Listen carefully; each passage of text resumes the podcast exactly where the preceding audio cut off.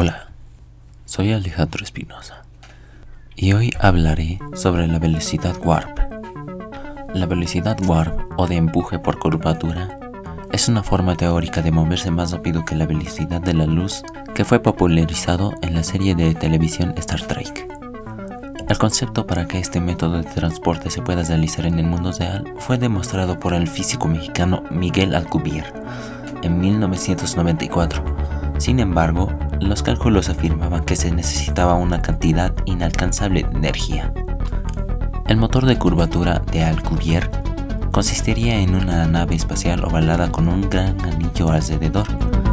Este anillo, elaborado con una materia exótica, debe tener la capacidad de modificar el espacio-tiempo alrededor de la nave, creando una región de espacio-tiempo comprimido al frente y otra de espacio-tiempo expandido hacia atrás. Todo esto sin modificar el espacio-tiempo de la nave en sí.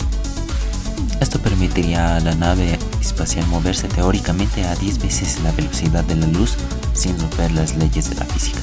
Siempre y cuando pudiéramos generar 10 elevado a 45 julios de energía. Eso es alrededor de la energía contenida en la masa de Júpiter.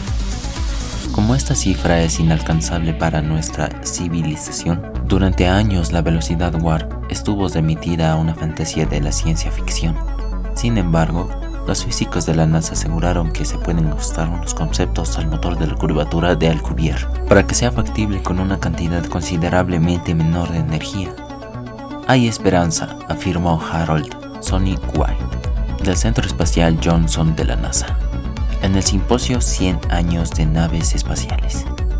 El nuevo método consistiría en sustituir la forma de anillo de la materia exótica con una forma toroidal, o sea, en forma de dos quintas, lo que reduciría la energía necesaria para impulsar la nave al equivalente de la masa del Voyager 1, lanzado en 1977. Además, se podría reducir incluso más la cantidad de energía si se hace oscilar la intensidad de la modificación del espacio-tiempo en torno a la nave. Actualmente, el poseedor del récord mundial de velocidad en tierra es Trust SSC, un coche propulsado por turbohélice doble que alcanzó 1927,985 km por hora en una milla en octubre de 1997. Este fue el primer récord supersónico, ya que rompió la barrera del sonido en un match. Se preguntarán qué es match.